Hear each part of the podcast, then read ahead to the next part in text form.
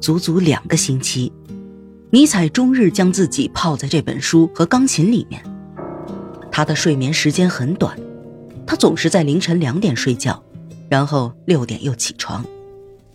阅读之后，他常常沉思，并在沉思的间隙将自己的感想写成一篇起应祷告文。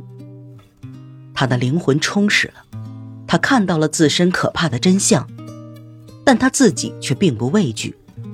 因为在很长的时间里，他的本能就不断提醒他，让他提前做好了接受这个真相的准备。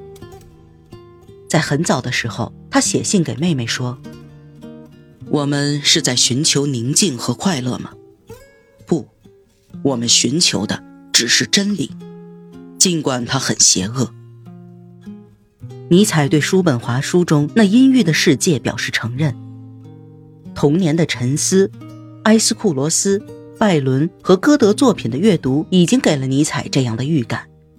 他甚至在基督教的象征中瞥见过他，这一邪恶的意志、欲望的奴隶。或者换个说法，使徒曾描绘的，现今连救世主赋予的神圣光芒都被收回，具有悲剧性的堕落的本质是何物呢？尼采曾经担惊受怕。恐惧自己由于年轻和轻率而坠入这样的无间地狱，可现如今他敢于正视它，不再感到害怕，因为他知道，自己不再是孤独一人，叔本华是和自己并肩而战的。尼采折服于叔本华的智慧，并实现了自己多年来想要找到一个导师的深切愿望，对此他感到心满意足。由于童年丧父，他甚至将叔本华称为了自己的父亲。这种表现虽然有点过分，但父亲早年的去世已经让他将父亲这个称呼看得神圣而又温柔。他万分欣喜，但随即却又感到了深深的遗憾，因为叔本华刚去世不久。六年前，叔本华还在世时，尼采还有接近他，甚至亲耳聆听他的教诲，向他表达自己最崇高的敬意的机会。但是，命运之神残酷地把他们分开了。这种得到导师的欣喜和失去导师的悲哀交织在一起，将尼采完全淹没了。尼采开始变得神经质，想要重新回到正常人的生活，就必须要有一种强有力的努力才行。年轻人对爱的崇拜是爱的一种形式，崇拜和爱带来的兴奋和喜悦，能够减轻生活中一切苦役的痛苦。尼采正处于这样的阶段，因为有了叔本华这个导师，他不再厌烦语言学，甚至参加了由里奇尔的学生成立的研究会。一八六六年一月十八日，在阅读叔本华的作品几个星期后。尼采在研究会上向会员们展示了自己的成果。他详尽阐发了自己对西奥格尼斯的一些手稿及其诗歌选集的研究。他的讲演挥洒自如，充满激情，受到了会员的一致好评。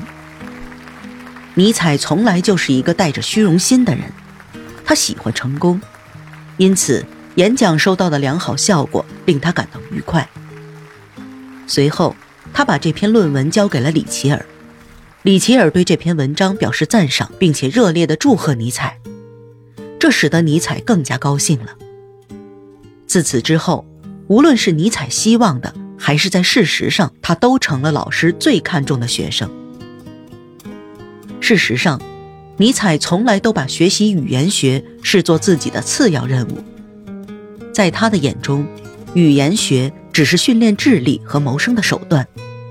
他的灵魂和所有深邃的灵魂一样饥渴，同样，和所有年轻的热烈的灵魂一样，在结束一天的枯燥工作后，他常常陷入忧伤的状态。现在他的悲哀已经不再是对虚度时间的哀悼，他总是在书信的开始抱怨，可最终却变为热烈的情绪。这种奇怪的转变不代表情绪的痛苦。而是代表着过度充分。以下摘录的即是其中之一。这是一封写于一八六六年四月的信。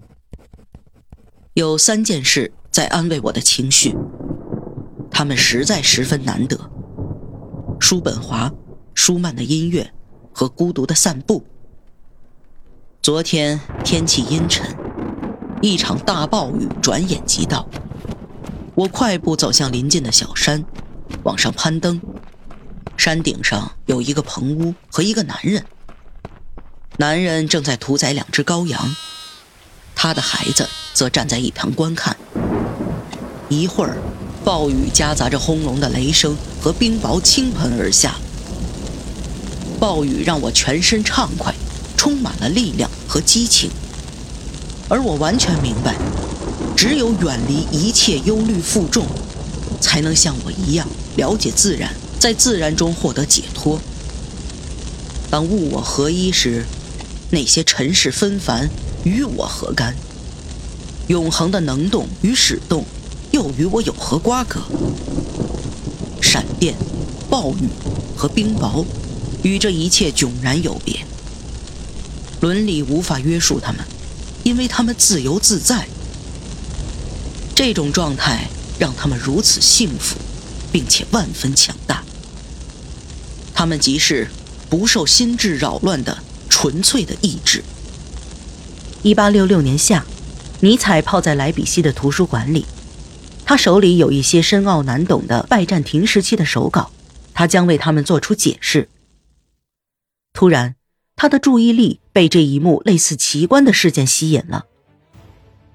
普鲁士韬光养晦五十年，等到重出江湖时，便扮演了一个好战者的角色。俾斯麦成为费特列大帝王国的一个新领袖。俾斯麦是一个感情强烈、性情暴躁、精明圆滑的贵族，他统一天下，建立大一统的帝国，实现所有德国人的梦想。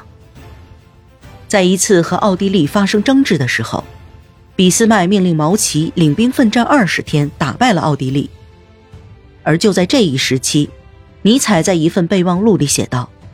这个星期是萨多瓦节，我刚刚为莱茵博物馆完成了撰写西奥格尼斯的工作。虽然尼采没有停下手头的工作，但这些政治大事件却让他印象深刻。他自认为是普鲁士的一员，他热爱祖国，并为民族的胜利感到骄傲。但是他在快乐之后依然冷静。这是我从未体验过的快乐。